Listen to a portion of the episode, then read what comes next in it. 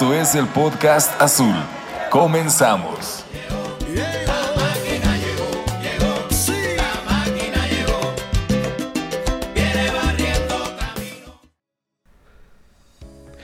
Buenos días, tardes, noches, bienvenido, bienvenida seas a este primer episodio del 2022, 2020 eh, diría el Raúl Orbañanos. Estamos de regreso en esta eh, segunda parte de esta tercera temporada del podcast azul. Eh, un episodio en el que platicaremos pues de cómo dejamos el, equipo y ahora cómo lo recibimos, literalmente una, un corte una entrega-recepción como si fuera un, gobierno, muchas salidas, eh, muchos igual eh, refuerzos, estamos mejor, estamos peor, eh, qué creemos que va a pasar con este equipo, cómo van a, a pararse, las intenciones y muchas cosas más y probablemente estaremos platicando de los juveniles, en fin, hay mucho de qué platicar y tenemos poco tiempo, así que le doy la bienvenida de una vez a este primer eh, eh, panelista de la tarde, de la tarde-noche, eh, mi querido José Luis Arimana, mi estimado, bienvenido. Querido Maki, gracias, gracias por la bienvenida acá al primer episodio del año, la verdad es que ya, ya extrañaba convivir, ya extrañaba platicar de Cruz Azul de una forma verbal eh, la verdad es que los, los, grupos de WhatsApp y Telegram están con todo, pero, pero hace falta esto, ¿no? Hace falta la catarsis, eh, ver a Félix o, lo que quede de su pantalla, o sea, todo es, todo es bueno siempre. Es, es bonito estar entre amigos. Y hablando, hablando del buen Félix, ya se encuentra por aquí mi estimado Félix Almanza. Mi querido Félix, ¿cómo estás? ¿Qué pasó amigos? ¿Cómo están? Maki, ¿cómo estás mi querido José Luis Motogrifo? Pues bien, ya listos para platicar acerca de todo este eh, pues reorganización que hay en, en Cruz Azul. Perfectísimo, mi querido Félix. Eh, veremos si en el transcurso del programa se van agregando más eh, compañeros del podcast. Mientras tanto, empezamos nosotros. Y pues bueno, realmente el torneo acaba de una manera eh, pues, no, triste porque se viene de conseguir el título, pero decepcionante por el, el, envión que traía el equipo. Creíamos que se podía em, llegar a, a, más este, este, este equipo y pues así como nadie lo esperaba, empezaron las salidas, empezaron los rumores de molestias con el cuerpo técnico, los rumores de molestias con la directiva, em, empiezan eh, pues estas posibles salidas y realmente salen muchísimos jugadores, eh, algunos con, el contrato ya cumplido, como Yotun, como Montoya y otros que pues para evitar que como, como Orbelín pues y, y para evitar que pase esto, pues igual eh, el tema de Romo y Cabecita también son eh, vendidos. Bueno, hasta ahora no es oficial, ¿no? Pero pues ya está uno en Monterrey y el otro debe estar viajando rumbo a Qatar. Y el Piojito Alvarado que eh, pues no tampoco quería dejar Cruz Azul, pero fue una moneda de cambio para que llegaran Mayorga y Antuna. mi estimado José Luis, ¿cómo ves este, estos cambios? ¿Cómo ves la manera como se está reestructurando, creo que eso es algo que platicábamos hoy en la mañana, eh, no se está reforzando el equipo, ¿no? Como tal, se está haciendo una reestructura y eh, así como en enero del 2021, ahora en enero del 2022, otra vez comenzamos de cero. Así es, así es, querido Maki. Eh, pues yo estoy completamente de acuerdo contigo, ¿no? Esto no es un no es un refuerzo, creo que los únicos dos refuerzos reales han llegado, porque son jugadores que mejoran lo que teníamos en esas posiciones, son Mayorga y Lira. Todos los demás son parches. Y son parches eh, que han traído para poder eh, cubrir las bajas de, como dice Sorbelín, Yotun y Montoya, que se fueron libres, eh, ¿no? Ya no les convenció renovar con el equipo por sus razones, O algunos eh, por inconformidad, otros por querer dar el salto, eh, Rodríguez y Romo que se van vendidos antes de que se nos vayan gratis igual. Em, Alvarado que a, mí me suena que lo de Antuna es pura excusa, ¿no? Porque la directiva no ha ido buscando a Antuna, la directiva ha ido buscando a Mayorga. Necesitábamos un lateral izquierdo, Aldrete ya eh, la edad y su espalda, o sea, su espalda no, me refiero a, que le duele la espalda, sino a que una vez que sube, bajar eh, es un problema, por más que es un jugador que me gusta mucho, que entiende eh, muy bien el fútbol con pelota, pero sin pelota pues le, está, le está costando ya, ¿no? Por, lo mismo de, la edad, la forma física, las lesiones, bla. Ay, Alvarado, Alvarado no debió irse, no debió irse pero parece que fue el sacrificado para poder conseguir por fin un lateral izquierdo. Y pues luego creo que nos quedan Angulo, Pacerini, Jaiber eh, y demás jugadores. Los Alexis, los dos Alexis. Los dos Alexis, ¿no? El Alexis eh, Peña, Alexis Gutiérrez. Por ahí vi que eh, Alexis Gutiérrez subió una foto con la indumentaria de entrenamiento hoy, entonces no sé si eso sea una señal a que se queda. Em, si se le puede sacar provecho, adelante. Yo tenía mucho miedo de que junto con todos los demás mediocampistas saliera Paul Fernández. Parece que se queda y va a, agotar su contrato. Bienvenido sea el único mediocampista que tenemos que realmente va a, eh, ¿cómo te digo? A mantener la pelota, no a tenerla. Un mediocampista que le gusta pisar la pelota y pensar antes de, de hacer las cosas, ¿no? Porque los demás son un poco más caóticos, que no está mal, pero siempre hace falta tener una variedad de perfiles, ¿no? Y pues yo realmente creo que solamente en caso de Mayorga y Lira estamos trayendo jugadores mejores de los que había en estas posiciones. En todos los demás casos, Antuna, Tabó, Charlie Rodríguez, eh, ¿qué, más está llegando? Por ahí dicen que va a llegar Pavón o que va a llegar Vieto o ya mucha especulación, ¿no? Está también los, los, paraguayos. El central obviamente va a ser mejor que lo que tenemos. Aguilar, pues ya la rodilla no le da y Cata es el Cata. Se avienta una temporada de Beckenbauer y la siguiente se avienta tres temporadas del Cata juntas.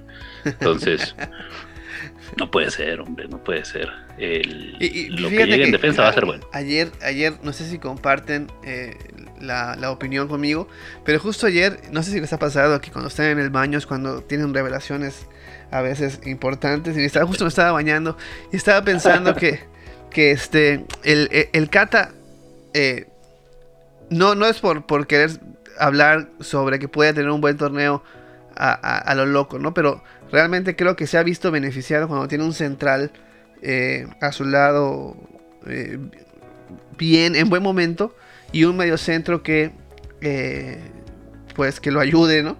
Eh, como lo vimos con Marcone y con Aguilar. Creo, creo que en el caso de que llegara este, este central paraguayo que le dicen el pulpo y, que, y con Eric y con Eric en el medio centro, pues son las condiciones que, que a, al Cata lo pueden hacer que no se vea, que no lo exhiban, pues, que no lo exhiban como, se, como si se exhibió el torneo pasado. Concuerdo, concuerdo. Creo que, que son buenas. Eh, buenas adiciones. Si, si, se, si se logra, mira, un central paraguayo de primera división, por favor, por favor. O sea, va a ser un tipo rudo, duro, difícil de pasar, por garra no se va a quedar atrás. Y la liga paraguaya no es, eh, no es lenta, eh, hay una buena exigencia física. El tipo que llegue, si llega de ahí, va a llegar bien. Y quizás vamos a, vamos a suponer que que se concrete esta semana.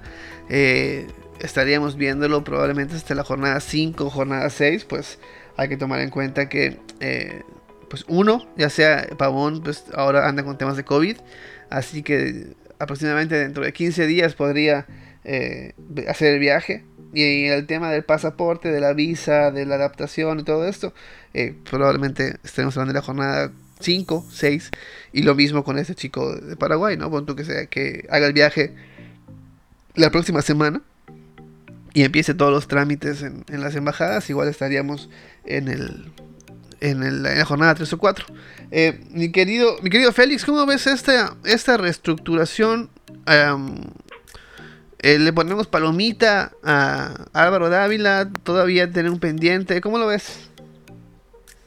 Pues yo no sé, Maki, la verdad es que noto mucha este, diferencia de opinión en cuanto a que si nos, nos estamos reforzando o, es, fue un, un, mercado de fichajes este, fenomenal de la directiva o fue un mercado de fichajes pues apenas acorde a, lo que necesitaba el equipo, no lo sé. Creo que en su mayoría eh, he podido estar ahora con estos días de encierro que he tenido.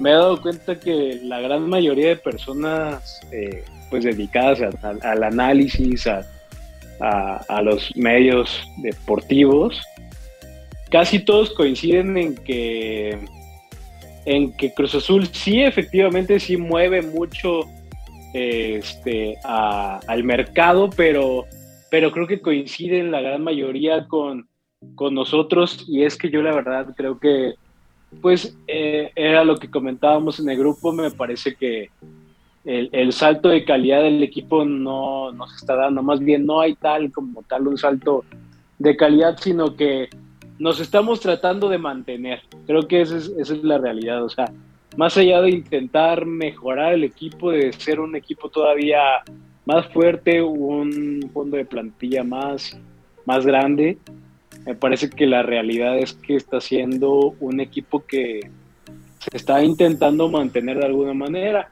Creo que esa es, la, esa es la cuestión. Yo sinceramente creo que hoy somos un escaloncito menos competitivos en cuanto a plantel que el, que el torneo anterior, ¿no? Que el, que el plantel anterior, el, del campeonato. Me parece que, que no es fácil suplir a un Orbelín, claro. no es fácil suplir a un Cabecita, no es fácil suplir al mismo Yotun, que por ahí hay mucha gente que, no lo tiene tan contemplado, pero eso es una baja también pues muy, muy importante, muy importante, claro. Este, creo que, y la de Romo, creo que también mucha gente pues se lo toma a la ligera o lo toma como, como está haciendo, como fue su salida, un tanto también pues pues no como la esperada, entonces por ahí incluso ya se ha llevado puteadas eh, a Romo por haberse ido, por haberse quedado en Monterrey. Yo creo que sí son bajas bastante importantes y sí las estamos, eh, se están supliendo con Lira, que me parece, estoy, yo creo que aquí no vamos a estar en desacuerdo. O sea, definitivamente los tres estamos de acuerdo. Creo que lo de Lira es un golpe sobre la mesa, es un golpe magistral. Ahí sí le doy la palomita a la directiva. Eso, ese, lo del día fue, fue fantástico. Le sacas a un canterano importante, identificado a Pumas. Además que lo necesitas, un medio de contención. Excelente, o sea, de verdad me parece un, 10, se sacan un 10 con, el tema del IRA. Ya qué tanto crecerá o qué tanto funcionará, pues eso lo verás después, pero me parece que de momento ideal, eh, excelente lo de Lira. Lo de Mayorga, igual, se necesitaba lateral izquierdo. Aldrete ya tiene muchos problemas de lesiones. No puedes, eh, no pudiste sacar a, algún sub-20 o algo. Este, creo que lo mejor es buscar en el mercado. Encuentras a Mayorga, excelente, gran fichaje, perfecto. No lo, esos dos son los dos mejores. Sí. Lo de Tabo, cuando, comparas a Tabó con un Norbelín o con un Cabecita, pues ahí ya, ya empezamos mal. Creo que pues no, no, no le da, no le da a Tabó eso, pero dentro del medio, dentro de la liga, pues creo que va, va a funcionar, o sea, no, tampoco va a ser la gran revelación, o tal vez sí lo sea, pero no es este fichajazo que ya digamos va a funcionar, así como lo de Antuna, que pues Antuna yo sigo insistiendo, tengo muchísimas dudas. Un futbolista que destaca mucho en un cierto contexto. Qué poco probable que tenga Cruz Azul. Es poco probable que te, que, te encuentres en esas situaciones, en esos escenarios de una CONCACAF en donde los caribeños te dejen tanto espacio. O sea, la verdad es que en Cruz Azul, pues, pues muy difícil que lo vaya a tener. Y es, creo que es el, el, el refuerzo que más dudas me deja, obviamente. Sí. Y bueno, lo, de, lo de Charlie Rodríguez, que si traes a Charlie Rodríguez después del Mundial de Clubes, aquel que tuvo contra Liverpool y que y que hizo un torneazo, no, fichajazo, ¿eh? O sea, de verdad, estaría, estaría Cruz Azul también dando otro golpe sobre la mesa, pero me parece que Charlie Rodríguez lleva por ahí, pues, bajita la mano, un año que no está en el nivel como para decir que suple bien en un tema de Orbelino que, de Romo. Que, cumple, cumple, perdón, Félix, cumple con el año que lleva Aguirre. O sea, eh, podría, podría atribuirse al, al, a lo que le pide Aguirre o a las condiciones o al, sistema en el cual se ve, eh, pues, a lo mejor perjudicado. Y eh, esperemos ahora esta, esta versión de, de Charlie pueda Pudiera ser, por, porque en los Olímpicos, con, con el Jimmy Lozano, por ahí más o menos alcanza así a destacar y a tener una buena participación, pero sin tampoco ser ese futbolista que llegó a ser en la, en la etapa de, de, este Mundial de Clubes famoso que hicieron con Mohamed y que la verdad es que se dio tremendo. Creo que no ha vuelto, no ha regresado a ese nivel. Sin embargo, lo puede llegar a dar, claro que lo puede llegar a dar. Acá ya el tema pasaba y yo decía en la mañana era lo importante era que se quedara Paul, porque si sacas a Paul, ya el medio campo ya, ya nos morimos. O sea, definitivamente todo el peso recaería sobre, sobre Charlie Rodríguez y, y, Charlie no sabemos si va a estar o no como para llevar con ese peso del equipo. Claro, ya, con, ya con Paul pues ya, ya hay más variantes. Creo que definitivamente todavía hace falta eh, eh, quien va a suplir la cabecita, que pues si es Pavón, adelante, me parece que es un, es un eh, tipo de futbolista de cierta manera parecido, que, creo que pues para el contexto de la Liga MX, de la clave Liga MX, está excelente, creo que aporta lo que, lo que puede aportar y lo que puede dar, me, me parecería un muy buen fichaje. Lo del Pulpito Duarte también en la central, excelente, me parecería muy bien. Por ahí ahorita está sonando también lo de Robert Morales, que pareciera que se puede concretar también, que es un... No, no voy a decir nombres. No voy a decir nombres, pero cotejé esa información con alguno de los amigos periodistas y, me dice él que es más eh, probable que perdonen al Cuco a que, a que traigan un centro delantero. Pues es que es, lo que al final de cuentas ya está. ¿Un central o, un delantero centro? Un, un centro delantero, perdón. Ah, ok, perdón. O sea, es que al final de cuentas el Cuco ya está. Creo que, pues ya déjalo. O sea, creo que la verdad es que eh, se escuchan muy buenas cosas de Morales. Se pudiera traer excelente, pero si lo tienes que traer, pues tienes que dejar al Cuco. Claro. Y pues a lo mejor el movimiento ya no le da a Azul que, en, teoría, este, en teoría sería por Lucas. O sea, hay que, hay que tener en cuenta que Cruz Azul en este momento no tiene centro delantero para jugar el sábado. O sea, Santi está tocado. Eh, uno tocado, uno castigado. Uno castigado. Y, Tabó. No lo quiere ver nadie. Eh, y digo, pon tú que a Tabó lo puedas habilitar como, como, como centro delantero.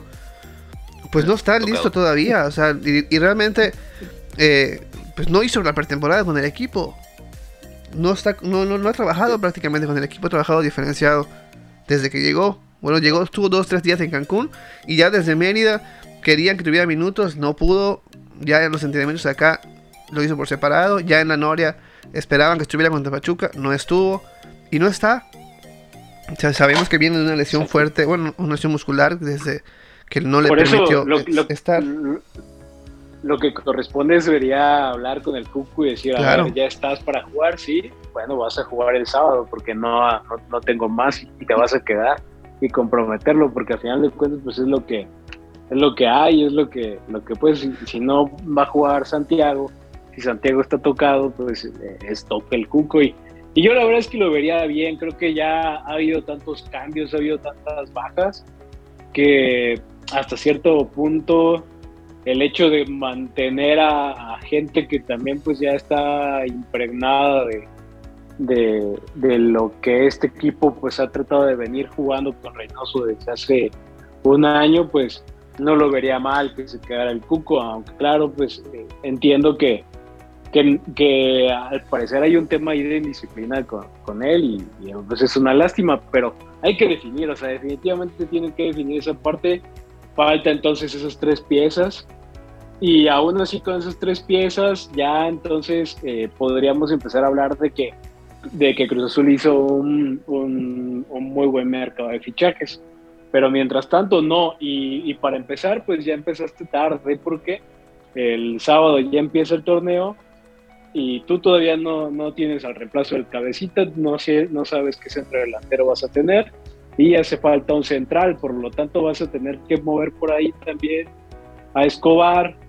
Y entonces este pues vas a tener que empezar ahí a mover los líneas, afortunadamente pues tienes esa posibilidad y puedes poner a, a Nacho de lateral derecho, o puedes poner a, a Shaggy, o sea, creo que pues ahí hay recursos, pero ¿No, crees que, Guerrero pueda haber minutos? No, definitivamente no.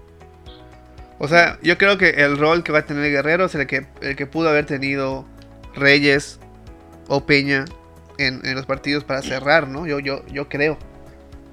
Ok, entonces no, Guerrero, no, lo van a llevar a iniciar. no, Guerrero, yo a Guerrero lo veo, si acaso, llegando a tener minutos contra el Porsche en, en Conca Champions y nada más, no, no, lo veo jugando. Bueno, al menos de que, de que siga tardando mucho el central. Ah, vamos a poner en contexto, eh, para los que no, no ubican, Guerrero es este central joven, eh, la pareja de Pastrana en la sub-20 que llegó a la final contra Santos. Eh, recuerden que el día de ayer anunciaban a Pastrana en Tepatitlán y el que se queda eh, pues como este perfil central joven en Cruz Azul es este muchacho que dicen cachorro por su parecido con... El cachorro de Sí, pues, por su parecido con Montes, tal cual. Em, y es la, apuesta. Yo, yo les comentaba un poquito a los compañeros del podcast que en el entrenamiento que tuve oportunidad de ver aquí, el Reynoso le ponía mucha, mucha eh, eh, a, todos les daba indicaciones, a Paul, a Rivero, a Shaggy, pero a los que más les llamaba la atención y los corregía, eh, no les voy a decir que más paternal, porque no es así, pero que les ponía más énfasis y más enjundia en, hablar de, cómo deben estar posicionados, de cómo deben recibir el balón, cómo deben estar eh, eh, parados para poder tener un panorama, para poder salir. era a dos jugadores, a uno que le dicen el Chaquito, obviamente porque se llama Cristian Jiménez, y a este cachorro, que inclusive yo le preguntaba a Félix, oye, ¿quién es este güey? ¿A quién le dicen cachorro? Porque lo están constantemente este, llamándole la atención y, corrigiéndolo. Hasta que ya luego nos enteramos que era este muchacho Guerrero. Guerrero. Sí, fíjate que Guerrero, eh, en realidad en el torneo, si tú checas sus números, este, fue parte de la rotación. Bajaba muchos Reyes, por ahí bajaba algún otro, Alexis Peña, por ejemplo. Este, y estos rotaban con Pastrana. Pastrana era el, era el que el central que estaba más fijo en la sub-20, era el capitán de la sub-20. Este, Guerrero, Guerrero en realidad eh, toma relevancia hasta liguilla, que es en la etapa en donde ya no puedes eh, bajar jugadores de primera división, eh, tienes que utilizar nada más los recursos que tienes registrados en la sub-20. Y entonces ahí sí toda la liguilla, las parejas de centrales Guerrero Pastrana. Y ahí pues e, es donde toma relevancia. La realidad es que quien tuvo para mí mejor participación fue Pastrana, pero eh, pues un tema de edad, eh, simplemente. Pastrana ya tiene 21 años, ya, ya sobrepasa la categoría. Este, eh, eh, podía, seguir jugando, podía seguir jugando y estando registrado, sí, sin problema, por lo menos este torneo.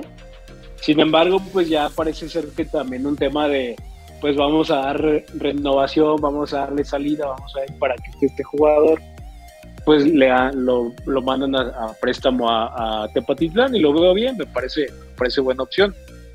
Ahora entonces queda el otro central, pues queda nada más eh, eh, Guerrero, el cachorro Guerrero, que yo la verdad no, no, tenía el conocimiento de que le decían cachorro, pero, pero claro, a Rafa Guerrero sí ya, incluso ya lo había llevado Reynoso desde el año pasado. desde la pretemporada del año pasado Guerrero ya había participado el verano anterior con el equipo y había estado por ahí formando parte, o sea, no fue su primera pretemporada, ya, ya lo ha visto en varias ocasiones, es esta gente que, que Reynoso lleva constantemente, que son los mismos, Reynoso lleva los mismos, que son Díaz, que son Jiménez, que es Guerrero, anteriormente Pastrana, eh, Huescas, por ahí tiene vistos también algunos jugadores sub-18, que son Christopher Benítez, eh, Antonio Álvarez. Hay varios jugadores que también los tiene ya checados y que los ha llevado constantemente. Sin embargo, bueno, pues ahora eh, por, la, por la novedad, pues la cuestión es Guerrero, ¿no? Pero no, definitivamente no creo que, que vaya a tener tanta relevancia Guerrero todavía. Le van a dar mucha rotación seguramente Escobar si necesitan un central, pues van a mover Escobar con... O sea, me parece que la prioridad va a ser Escobar lateral derecho, Cata y Aguilar en la central. Si Aguilar tiene algún problema, Aldrete puede ser y, hacer la, línea de tres, ¿no? Este, y, y, creo que al final de cuentas va a mover ahí con Aldrete, con Escobar y con Aguilar. No creo que vaya a utilizar mucho el recurso de Guerrero. En las bandas pues va a tener a Mayorga ya fijo. Eh, si no puede Mayorga pues meterá a Aldrete y, por derecha pues estará Shaggy o estará eh, Nacho Rivero. Me parece que ahí está resuelto ese tema a priori a falta de, la llegada de Duarte. Ya con Duarte pues puedes mover un poquito todavía más las piezas y, claro. y te haces un mejor equipo. Pero bueno, el punto es que me, parece que me, parece que es evidente que Cruz Azul tiene un equipo sí competitivo. Yo ya no diría que top somos eh, top 4. Claro. Creo que creo que creo que ya nos estamos saliendo de esa categoría un poquito. Pero. Pero a lo que voy es que eso no quiere decir que no seas aspirante al título. Exacto. Claro. Sí, es que, es que la diferencia es que, a ver, ya para, para terminar con la, con la polémica esta, porque, por ejemplo, se me viene mucho a la cabeza todo lo que, lo que leo en Twitter. Eh, no es tanto que, estemos como criticando a, lo, que, lo que se fue o llorándole a lo que se fue, sino que simplemente la columna vertebral del equipo campeón se te fue completa. Pues esa es la realidad. Y un golpe así eh, yo utilicé la palabra devastadora, una, una palabra que fue criticada después de, los fichajes. Muchos regresaron a mí a ese tweet después de haber dicho que había sido una temporada de bajas devastadora. Me decían este, que, que porque había utilizado esa palabra, que, que ya me habían que Billy, la boca. Que, que, eres empleado de Billy. No, que, que soy, que, que me llamaron reventador. A mí siempre me dicen que soy muy aplaudidor de la era de la directiva y ahora me decían que era, que era un reventador. ¿Alguien sabe cómo se le hace para que el Billy nos, nos deposite o algo así? no lo sé. No lo sé, lo estaba intentando y no, no, no pasa. Es muy difícil la cuesta de enero, carnal. Ojalá, ojalá, ojalá nos depositara algo. Este, pero la realidad es que es que yo sí utilicé esa palabra porque esa es la, es la realidad. O sea, eh, agarraste tu columna vertebral así como en el Jenga y la tumbaste. O sea, llegaste y la, tumbaste así tu, toda tu columna. Y creo que al final de cuentas eso... Mira, mira, pues, continuando con tu... rompe Continuando con tu, con tu analogía, o sea, realmente estabas jugando Jenga rompiste la columna y te quedaron unas piezas en la mano y armaste una casita muy bonita. Pero ya no es el Jenga. ¿Me, explico? Ya no, ya no es esta columna que te hizo campeón, o sea, que, que habías ganado el juego. O sea, ya no es la columna que te hizo campeón. Ya hay que, me parece que sí es un tema que a, a mí es un tema que en lo personal hubiese preferido intentar conservar, por lo menos un par de piezas pero bueno, entiendo que no se pudo. Entiendo que al final de cuentas, por otros temas, otras cuestiones monetarias, lo que sea, no se pudo, está bien. Aquí vamos a seguir ahora, eh, ahora hablando de Cruz Azul y yo me pregunto, está bien, excelente. También hay una postura y, y, me gustaría poder comentar de esto así rapidito antes de, que, de que empieces, Maki, porque ya siento que viene un argumento muy, muy bueno. Eh, a mí me gustaría poder dejar la diferencia, igual que dice Félix. No es que estemos, no es que estemos llorando, bla, bla, bla. Pero sí, las bajas son bien sensibles. O sea, estás hablando de uno de los jugadores más talentosos de la liga, en Orbelín Pineda. Y prueba de esto es que se acaba de ir al Celta, ¿no? El Celta lo buscó, el representante lo ofreció, no estoy seguro cómo fue la, la negociación. A ver, vamos a esperar que la ambulancia pase por hijo de su madre. Y, que, además va, con un técnico que lo conoce, ¿eh? Sí, exacto, exacto. Eh, y, bueno, se va. Se va Orbelín Pineda, uno de los más talentosos de la liga. Te puede jugar de todo, de todo prácticamente, hasta de segundo delantero jugado. Se te va Yoshimar Yotun, un tipo que capaz de organizarte un equipo de atrás hacia adelante prácticamente solo. Se te va eh, el goleador de la liga, que es Cabecita Rodríguez. Se te va el jugador revelación de la liga, que es eh, Luis Romo. Se te va el Piojo Alborado, que es un jugador de selección mexicana joven, con mucha proyección. Se te va eh, Montoya, que a lo mejor mucha gente dice que fue irrelevante, pero la verdad es que tenía lo poco que tenía Montoya, era todo esto que le faltaba a lo mejor al resto de la plantilla. Entonces, no es tanto que digamos, ah, no, vamos a llorarle, sino que tengan en cuenta que lo que se fue es muy bueno. Y lo que va a llegar, pues va a ser difícil que pueda llenar esas mismas necesidades. Y que no quiere decir que vayan a ser malos, o sea, porque aquí también hay, hay una cuestión de, que la gente no mm, todo lo tiene que ver en blanco y negro. Y Exactamente. o, estás, o estás en contra o estás a favor, y creo que ahí es el punto que nada más hay que dejar bien en claro. O sea, yo, la verdad es que insisto, sigo pensando que fue una temporada de, de altas y bajas muy devastadora y fue hasta cierto punto de vista mala. Algo malo tuvo que haber pasado en Cruz Azul para que existieran tantas bajas altas, no se pusieran de acuerdo, para que hubiera esta reestructuración. Algo malo tuvo que haber pasado en Cruz Azul. Llámese como se llame, no se pusieron de acuerdo en lo que sea. Algo malo tuvo que haber pasado en Cruz Azul. Dejando claro esa base, y, criticando esa parte de, mala gestión de la directiva que se te vayan tantos jugadores importantes es una, es una mala gestión. También hay que decir que están intentando resolver conforme van pudiendo y hasta este cierto punto lo han hecho de forma muy adecuada y muy buena en dos, en dos, tres piezas fundamentales, nada más. De momento, y yo lo que sigo voy a insistir, es que para mí Cruz Azul queda un escaloncito abajo de lo que venía siendo el, del campeonato.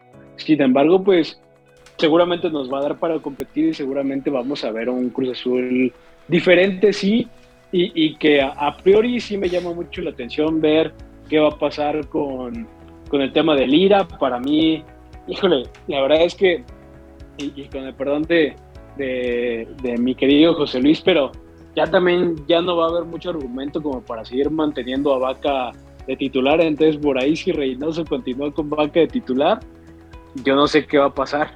sobre todo, yo, yo, yo no, bueno, después de platicar con ellos, yo no lo, no lo descartaría del todo. Lo descartas. Ajá. Pero eh, yo sí creo que podría estar en el rol donde todos los que lo criticamos en algún momento hemos coincidido que donde menos perjudica es como interior presionando. Entonces, a lo mejor en caso de que, no estuviera. ahí, ya estaría Paul y Charlie. Entonces, sí, claro que si Paul y Charlie en algún momento no. Eh, digo, y no, no tanto porque Paul presionando, sino más bien por el tema de. De la posición. De, pues del, del cupo, simplemente del cupo. Este eh, pues no, no habría cabida, pero claro, evidentemente que eh, un beneficiado con la llegada de Lida tendría que ser el mismo Vaca porque pues él puede abrir esa posibilidad de regresar a ser un interior de presión que ahí sí que puede destacar en Cruz Azul. Que, que a grandes rasgos es, un poco lo que me... va de banca, aún así es, banca, o sea, tiene que ser banca sí o sí. Yo creo que va a tomar un poquito del rol que tenía Montoya. Sí, y, y, que, que, es un poco lo que, lo que me dijeron, entre otras cosas, ¿no? Pero, pero sí, una de las características que me dijeron que le gustaba a Reynoso de, de Vaca era la presión, justo cómo salía a, a, presionar cuando se tenía que hacer.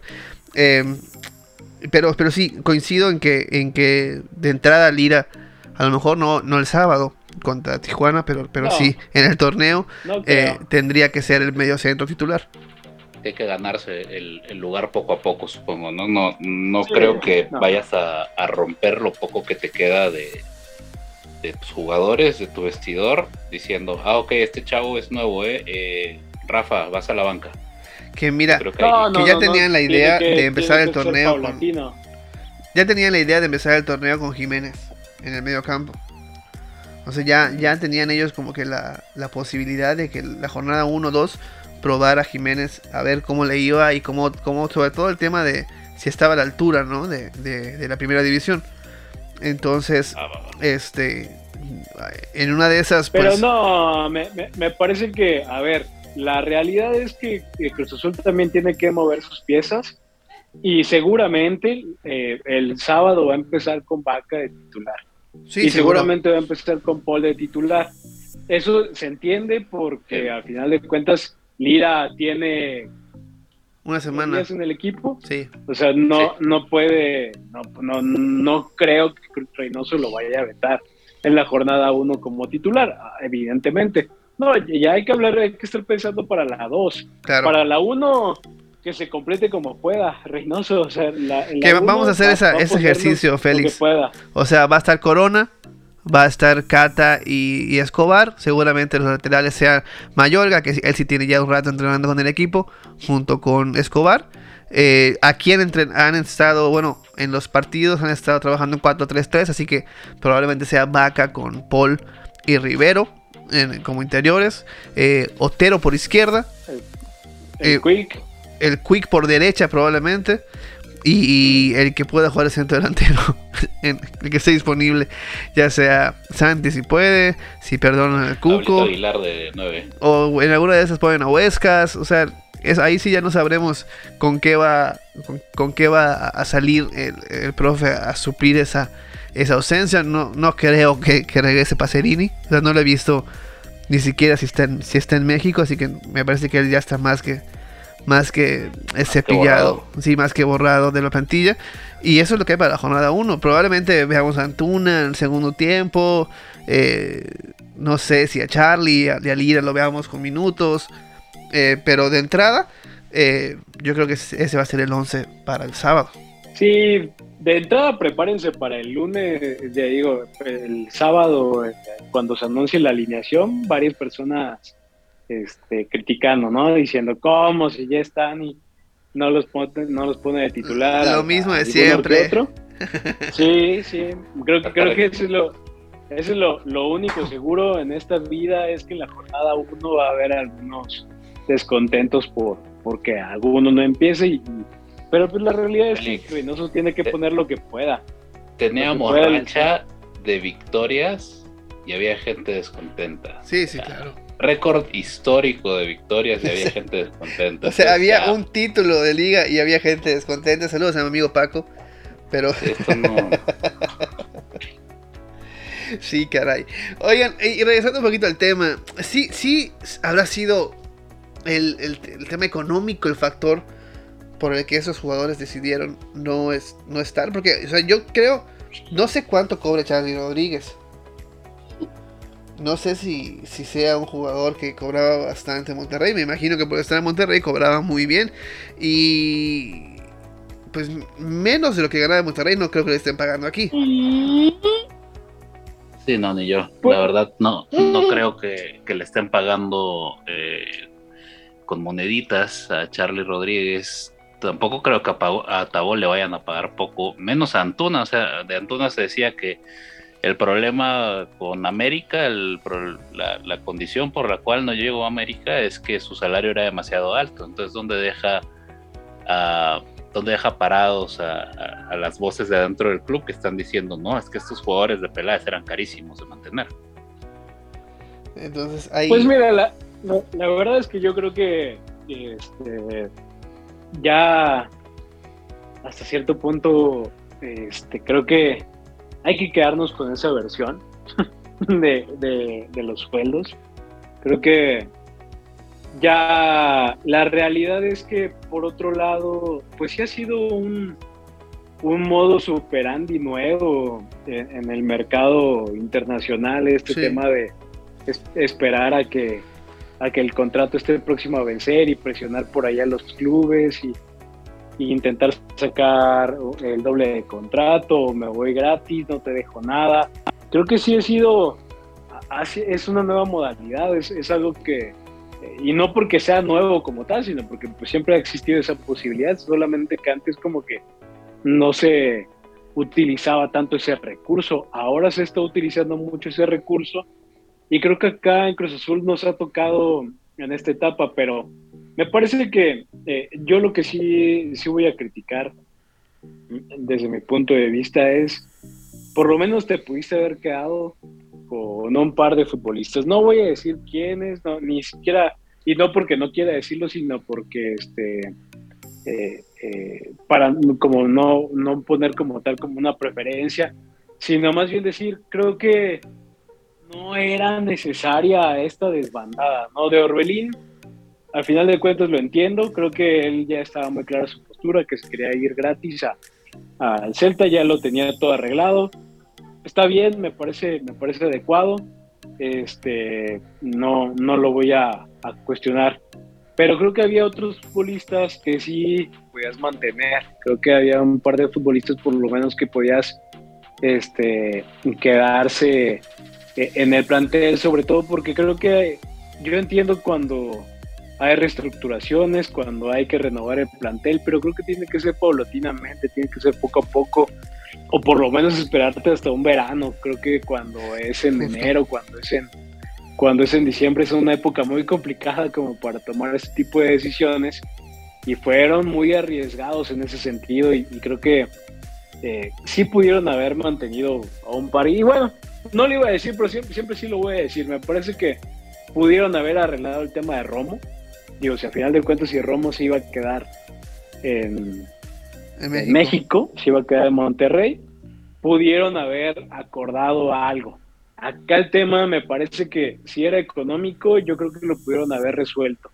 Si el tema es extra cancha o es un tema eh, personal con alguien del cuerpo técnico o con alguien de la directiva, bueno, pues ni modo, se entiende. No lo podremos saber, así que solamente vamos a especular en este sentido. Así que nos vamos a quedar con la duda. Mientras no haya una versión oficial, la, cosa es que Romo se fue simplemente porque no lo pudiste arreglar en un tema estrictamente contractual. Por lo tanto, me parece ahí un, errorcillo, una falla de la directiva. Y la otra, desde mi punto de vista, también un jugador que se habla de su descontento, era Jonathan Rodríguez. Creo que si ya tienes a un jugador que te marca tanta diferencia cuando, cuando está dentro del conjunto del equipo cuando está eh, eh, eh, enchufado este, y que bueno ya te demostró que te puede dar un título mm, creo que podías también intentar mediar esa situación digo porque se va a Arabia se va al Al Nazar o algo así se llama.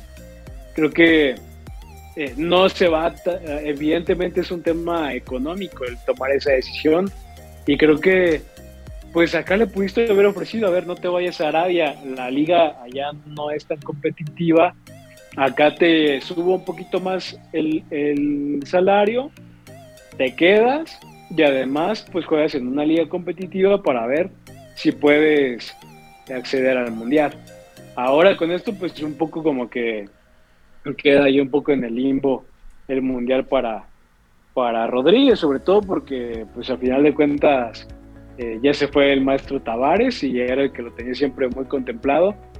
Y, a ver ahora qué pasa con, con la, nueva dirección de, de, Uruguay, que ahorita no recuerdo quién es el nuevo entrenador, pero creo que ya, eh, lo, ya lo, Es este. Ya lo nombraron. Sí, sí, sí, es este, este señor que. Diego Alonso. Diego Alonso, sí, claro, Diego Alonso, claro. Diego Alonso. O sea, creo que con Diego Alonso al mando de la selección uruguaya, ¿tú crees que no iba a voltear a ver a los jugadores uruguayos que están aquí en la liga? Y no era atractivo para Rodríguez mantenerlo todavía con, con esa posibilidad de ir a un último mundial. Creo que eh, eh, existía esa posibilidad y bueno, no se pudo, eh, está bien, lo entiendo. Este, creo que clavarse en el en, en los porqués o en los o en, en, los motivos, pues ya, ya no da para mucho más, ya únicamente nos vamos a, a, involucrar en un ciclón que o vamos a salir este, diciendo, hablando bien o hablando mal de la directiva, y yo creo que ya al final de cuentas ya no nos lleva a nada, ¿no? Creo que este, pues ya se lo pasado, pasado. Y, y, listo, pues sí. No me interesa, pues diría el príncipe de la canción. Este, el, el, tiene sentido el, cómo se está armando el equipo. Ya, ya hablando, dejemos, con, coincido con, con, con, Félix, dejemos los temas directivos atrás y, y, veamos esto como un nuevo comienzo, como un nuevo equipo, como, como no sé, no sé vamos a imaginar un Cruz Azul que se está armando por primera vez, es nuevo equipo de, de la primera división. Tiene sentido cómo se está armando, o sea, en, en los sí. perfiles con, eh, deportivos y, y, y, en las maneras de, de entender el, el, el, fútbol de los nuevos jugadores con los que ya están, ¿tiene sentido el armado del equipo? Yo creo que sí. Sí, se lo tiene. Yo creo que sí. Yo creo que sí. Me, me parece que, que, que, ya resolviste el tema del lateral, que era un tema que, que sobre todo el zurdo, que a Cruz Azul estaba costando mucho trabajo. El tema del lateral derecho tienes pues eh, varias, ju varios jugadores que lo pueden, te lo pueden dar. Escobar, Rivero, Shaggy, está excelente, está cubierto. Hasta el mismo Cata. Central, hasta el mismo Cata. Este, bueno, el Cata también ha llegado a ser lateral izquierdo, entonces creo que eh, excelente. Me, parece que si, si nos quitamos de la cabeza la novena, si nos quitamos de la cabeza a los que se fueron, Creo que ha sido, insisto, un mercado de fichajes muy adecuado y, y muy bien realizado de parte de la directiva. Creo que eh, sí ha sido este, este mercado emergente que han tratado, han tenido que hacer, lo han hecho de forma adecuada. Creo que lo han resuelto bien, lo han resuelto bien. Yo solamente tendría que decir eso, que lo han han resuelto de la forma más adecuada posible, Ajá. sin ser espectacular, sin ser este, este equipazo, sin ser un saludo para mi amigo el doctor R. Gómez en Twitter, que está maravillado con el equipo y que todos los días les manda flores.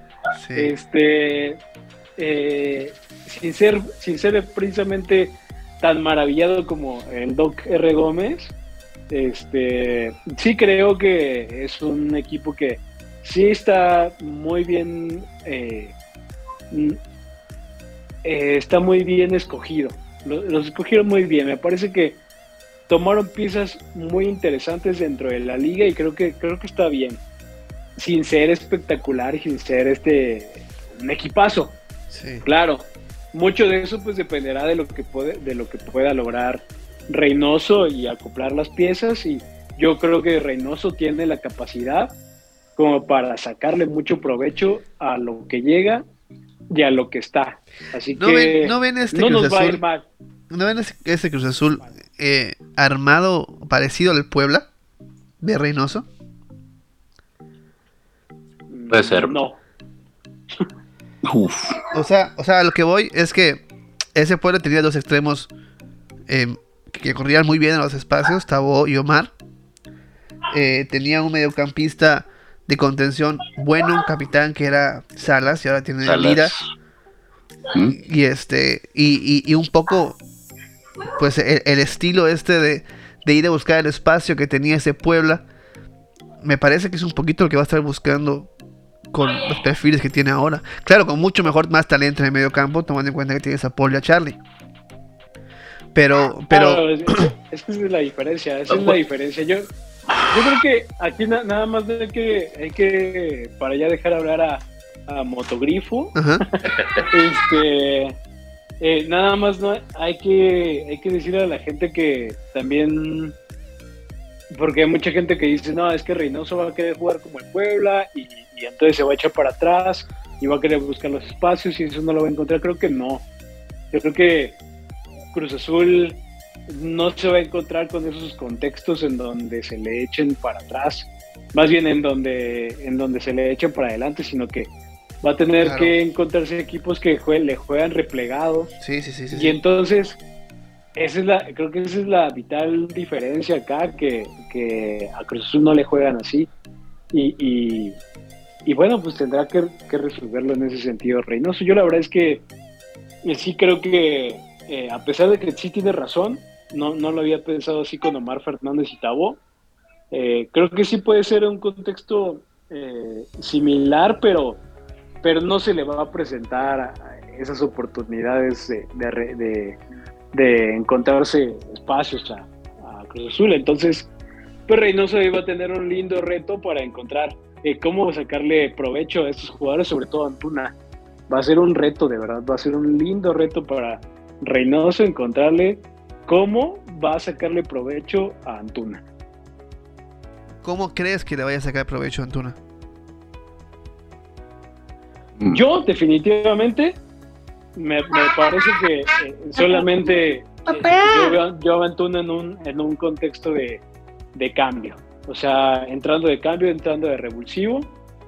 Este, me parece que es como Antuna va a mejor funcionar en Cruz Azul. Un poquito, un poquito de rol que tiene en selección a veces, ¿no? Sí, sí, sí. eh, entrando solamente para momentos eh, específicos y momentos en donde eh, Cruz Azul tenga que, que buscar, eh, quizá por ahí como, en selección, ¿no? Los, balones a, a, segundo palo. Este, eso tiene mucho Antuna, que sabe, sabe llegar por eh, el, segundo, el segundo palo, sabe encontrar, sabe cerrar las jugadas. Por ahí pues no tiene la mejor definición, obviamente, pero es un futbolista que eh, es muy específico y yo no sé qué tanto, qué tanto pueda encajar en Cruz Azul. La verdad es que tengo muchas dudas, no sé tú cómo lo veas en ese sentido. Yo también creo que hay que tener en cuenta que el Cruz Azul en el que va a encajar Antuna ya no es el Cruz Azul de la novena, ¿no? Te creo, eh, o yo más bien estoy muy de acuerdo en que Antuna no habría encajado en el equipo pasado por la misma razón por la que, por ejemplo, Alvarado no jugó casi de extremo puro, ¿no? O sea, teníamos que Alvarado jugaba más que nada como, como este eh, mediapunta que ayudaba a su lateral, ya sea por izquierda o por derecha, y a Orbelín Pineda le pasaba lo mismo. Antuna, por ser diestro, yo creo que eh, en algún, en dado caso, va a acabar jugando por derecha en su pie, que es algo que tampoco hacía mucho Reynoso, porque teníamos mucho que sus mediapuntas eran cabecita por izquierda, Alvarado por derecha, ¿no? Inclusive Santiago, que es zurdo, lo ponía por derecha porque lo que él buscaba era que los, que los mediapuntas fueran hacia adentro y que los laterales dieran la amplitud. A lo mejor aún va a poder hacer eso, o aún va a querer hacer eso, pero creo que el contexto, o más bien la, la, diferencia de contextos, la falta de ese contexto con espacios para atacar que necesitan jugadores como Tabó y Antuna, lo va a resolver en la fase sin balón. Eh, justo cuando iba a llegar Reynoso a Cruz Azul, eh, me puse a ver partidos del Puebla y me di cuenta de que Reynoso aprendió a hacer algo que en Perú no hacía mucho. Reynoso era un técnico que te atacaba con la pelota, con una elaboración larga y te defendía replegado siempre.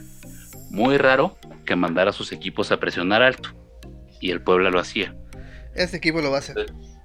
Este equipo lo va a hacer, definitivamente, sí. va a presionar sí. alto, porque es la única forma en la que le vas a sacar provecho a estos jugadores que son buenos al espacio.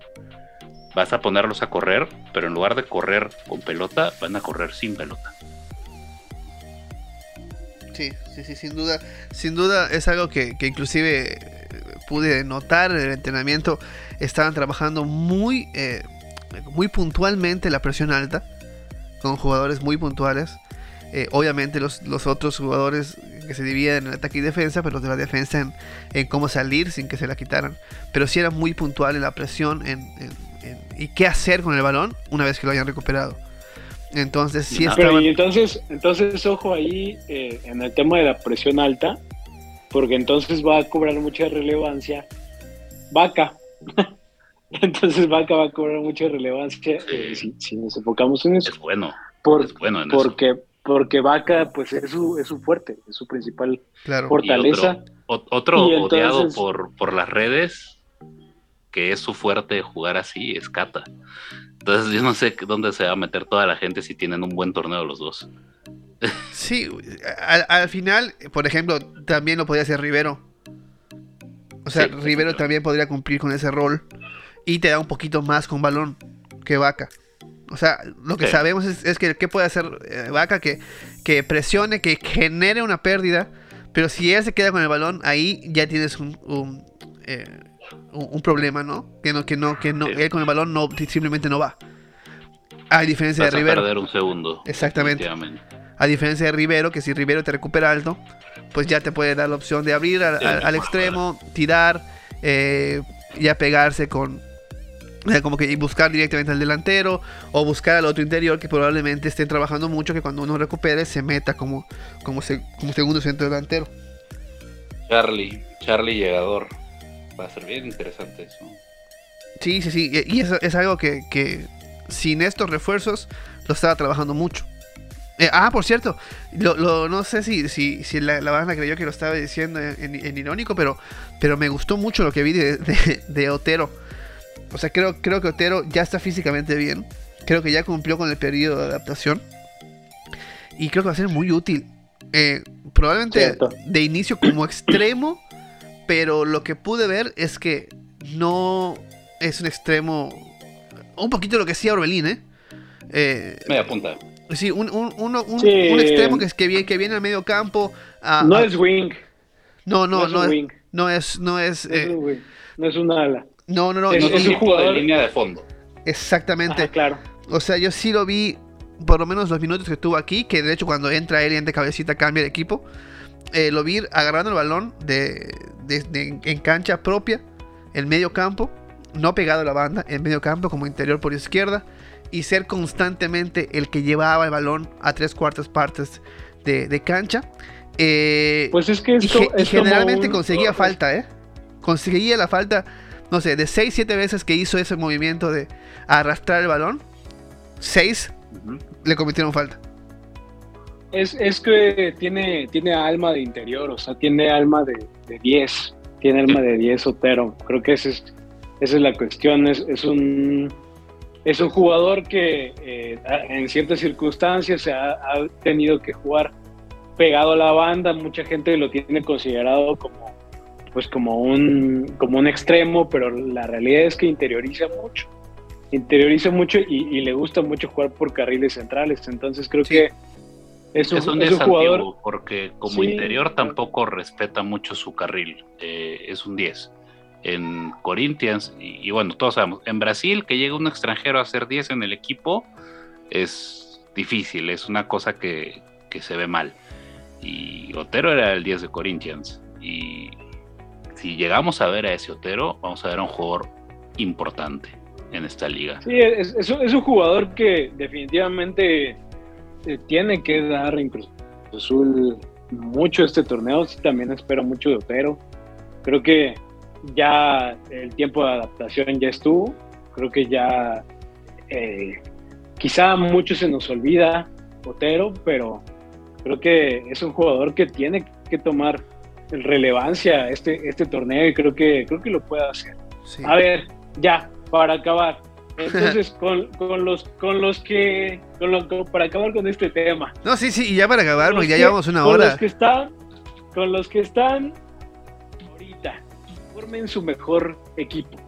Ok. Y con banca. De, denme una banca de ocho futbolistas. Ok, sin considerar lesionados ni nada, ¿no? Sin considerar lesionados ni nada. Vas, vas, Félix, Yo empiezo. Eh, Corona en la portería, sería Mayorga, el lateral izquierdo, eh, con, los que están ahorita, eh, no voy a tomar en cuenta a, los que pudieran llegar.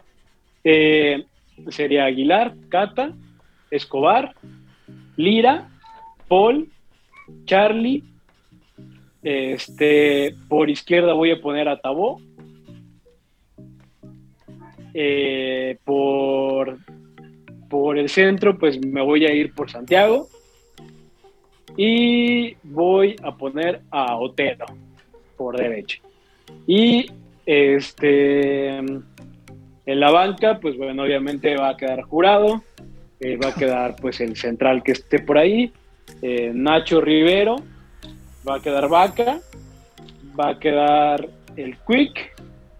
Va a quedar este, el Shaggy. va a quedar este Angulo.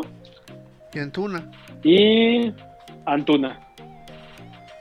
Sí, sí, pues yo, yo, yo eh, coincido prácticamente en todo contigo, a excepción de Otero Tabo. Yo creo que en este caso sería al revés. A Otero lo pondría por izquierda, porque pues, por ahí lo vi. y a Tabo lo pondría por derecha. Y fíjate que aquí hay algo interesante. En caso de que, de que Tabo jugara por izquierda, con, con Mayorga ahí, tendría mucho sentido. Porque Mayorga es un güey que, es, que es un, lateral muy profundo. Lo que le daría la posibilidad a, a, a Tabo de cerrar como un segundo delantero. Entonces, creo que tiene todo el sentido del mundo que empecemos a ver automatismos en la jornada 3 o 4 entre estos dos, ¿no? entre, Mayor, entre Mayorga y Tabo, siempre y cuando estén sanos. Claro.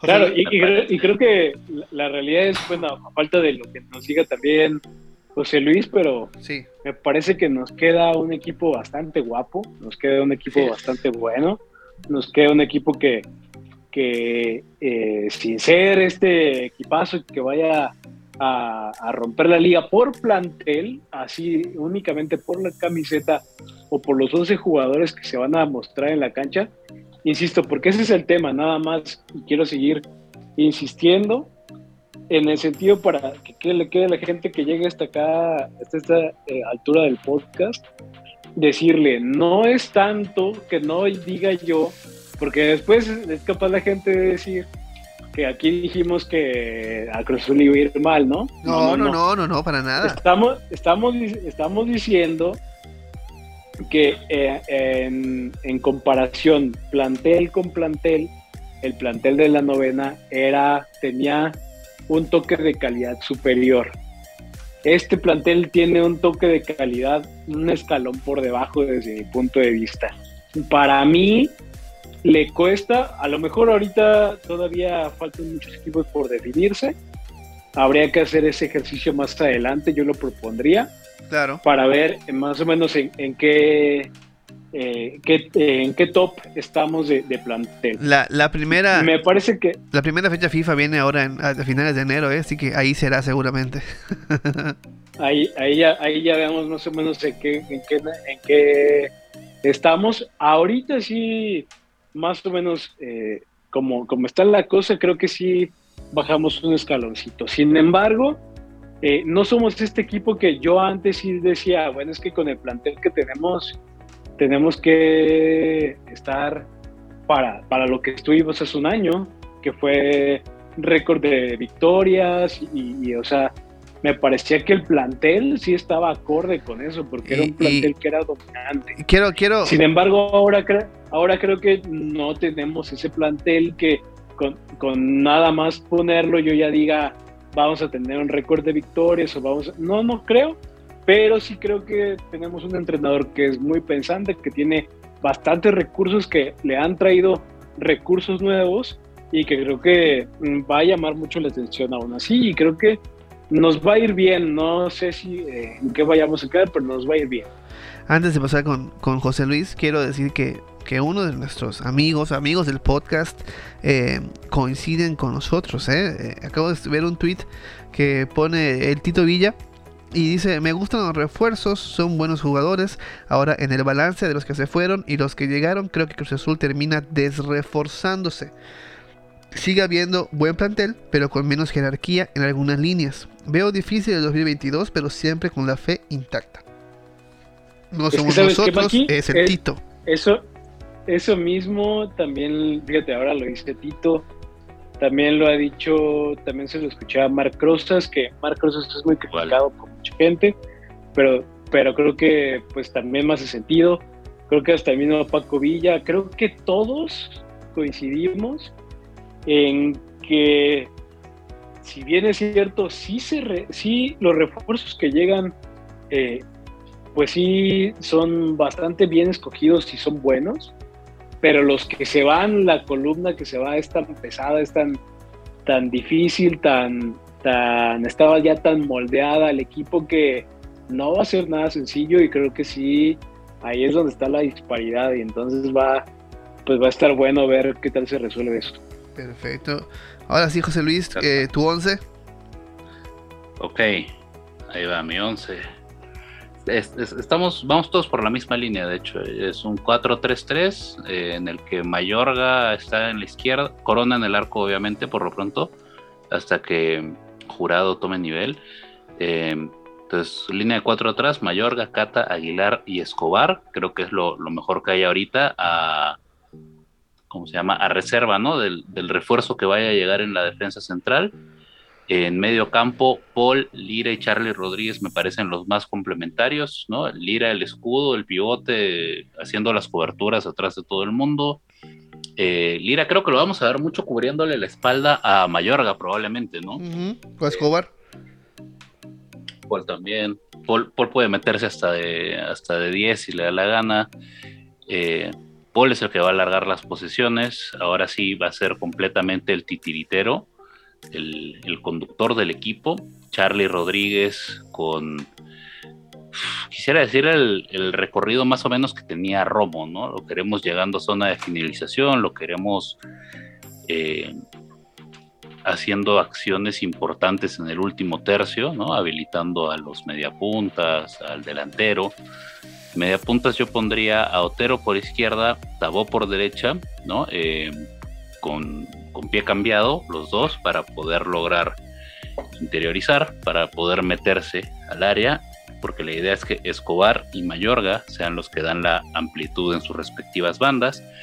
Y en medio Santi Jiménez, que le tengo mucha fe para esta temporada, yo creo que él mismo está dándose cuenta de que el peso de la ofensiva va a pasar por él si estamos hablando de que este chavo de, que tiene 21 años, ¿no? 20, 21, va a ser la figura, el referente ofensivo de un equipo importante como Cruz Azul, ya habiendo sido campeón con Cruz Azul, y no nomás campeón, sino habiendo marcado, habiendo sido importante en la liguilla en la que Cruz Azul fue campeón después de 23 años, y puede cargar con este peso y tener un buen torneo, yo creo que tenemos un gran, gran delantero para el futuro. Como todos lo hemos visto y dicho, tiene que trabajar en la definición. Sabe con la pelota, es, es un, es un 10, es un media punta, es un, es un jugador que por su, eh, por su estatura, por su configuración física, por así decirlo, lo volvieron 9 cuando él era un habilitador. Entonces tiene que aprender lo último que le falta de, ser nueve y. Así es. Y, yo creo que va a ser, va a ser, va a ser muy, muy bueno. Eh, aprovecho para mandar un saludo a mi querido Armando Vanegas, que él eh, constantemente ha dicho que no ve a, Santi como centro delantero. Y ahí coincido con él, ¿eh? yo creo que sus condiciones. Sus condiciones son buenísimas. que habilitaron como centro delantero. Tal cual. Y, justo le falta lo más importante para un centro delantero, que es la definición. Entonces, este, ojalá lo trabaje. Eh, espero que lo esté trabajando. Eh, físicamente ya se ve todavía mejor. Cada vez agarra más, más eh, se ve más robusto para. sí, es, guapo. me, acabo, de acordar de algo. no, eso no, no, lo puedo contar. Pero se los cuento en privado. y este.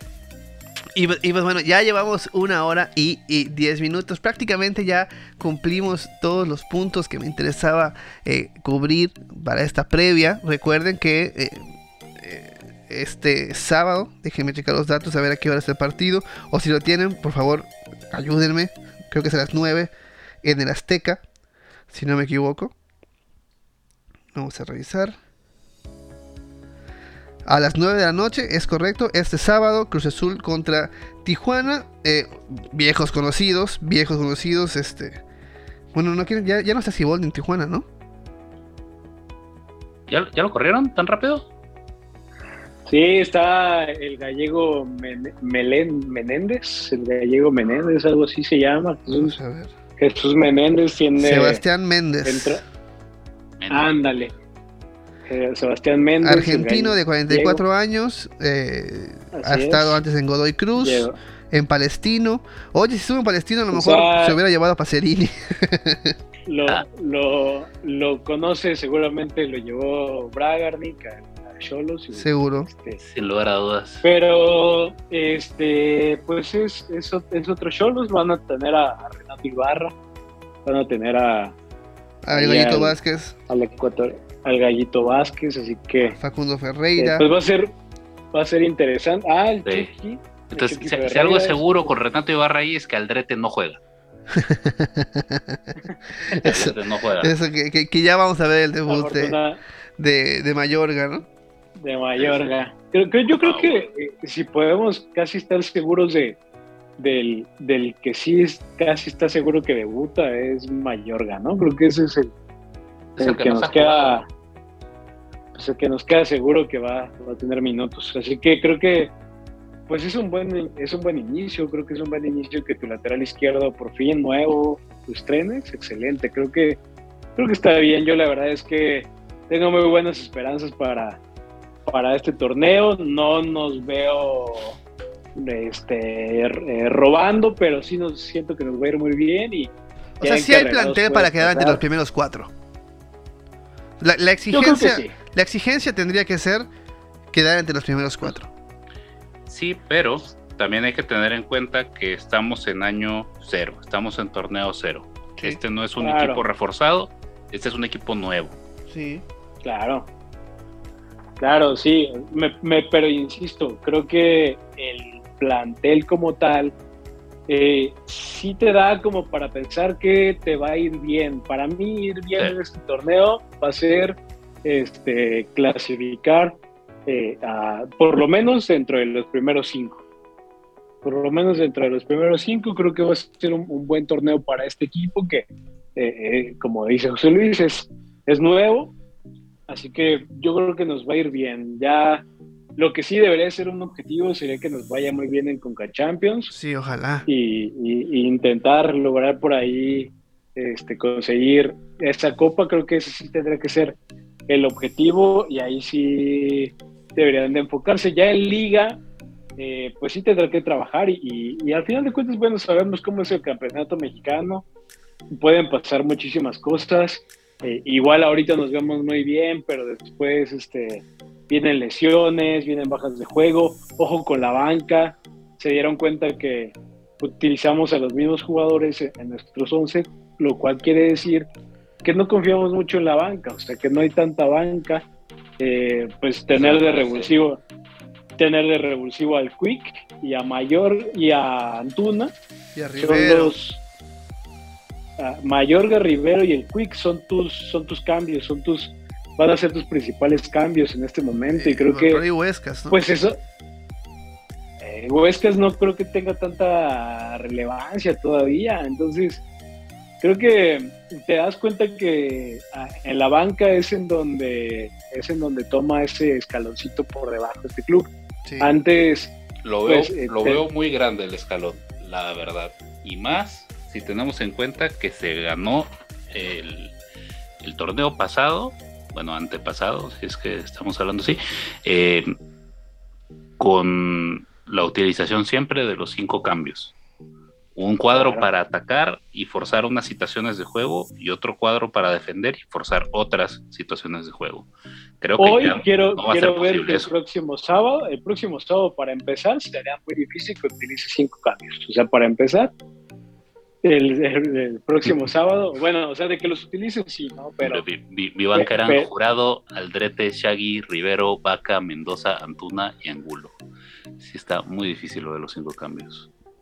el tema es, el tema va a ser los cambios, ahí es donde te das cuenta que pues sí, el cambio de plantel pues va, va a estar importante, pero bueno, eh, faltan todavía algunos refuerzos, si llega, si llega Pavón, me parece que, resuelve también un, un, poquito ese tema. Si llega Duarte, pues bueno, en, defensa liberas ahí a un lateral, liberas a, a Rivero. Este, creo que se resuelven cosas, pero pues quién sabe cuándo vaya a pasar eso. Así que seguramente se nos va a ir la mitad del torneo y, y a mitad del torneo vamos a estar apenas resolviendo ese tema. Así es, y nada más comentar que ya la próxima semana tendremos el análisis de cómo se está conformando también la femenil, porque eh, pues Maite ahora está trabajando y está organizando todo para comenzar su nueva vida en otro país, pero va a seguir siendo parte del podcast azul y este estará con nosotros platicando sobre cómo se va a cómo se está formando. Solo este que desde el primer mundo básicamente, básicamente Nosotros vamos a estar acá de tercermundistas, reportando desde Cataluña. Sí, caray. Y pues bueno, ahí nos estará comentando eh, cómo se está reforzando, que ya nos adelantó que hay muy buenos nombres de, en el Cruz Azul femenil que se está Alto Trabuco se está armando. Se está armando un muy buen equipo para, para validar esta calificación a la liguilla. Sí sin ser, sin ser un experto, pues ahí el tema de Tania Morales, que es una futbolista que salió, me parece, me parece que es la primera campeona de, la Liga Femenil, la primera capitana que levanta el título de, campeón ya como tal de, Liga Femenil con Chivas. Es una futbolista que maneja medio centro.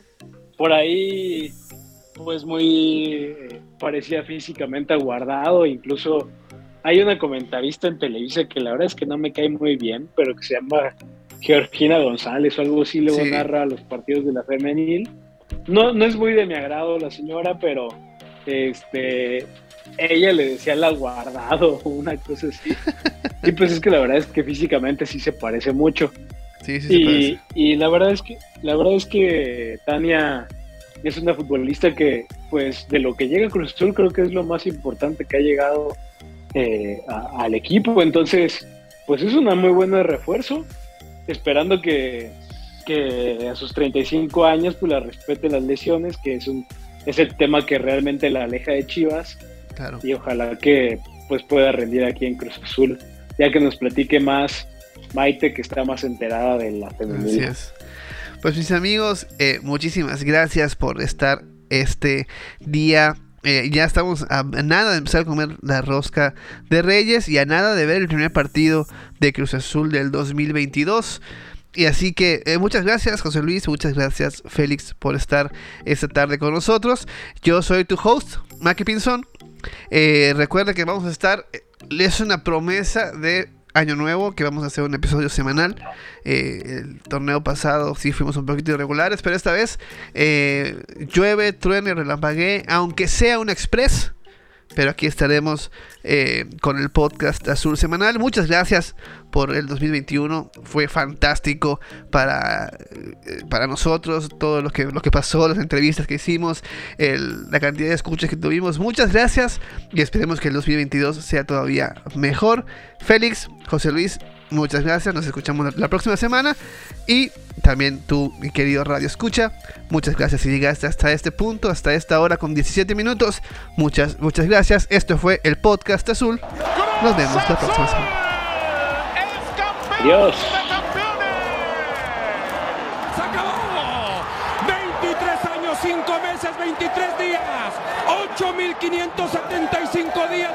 205.808 horas.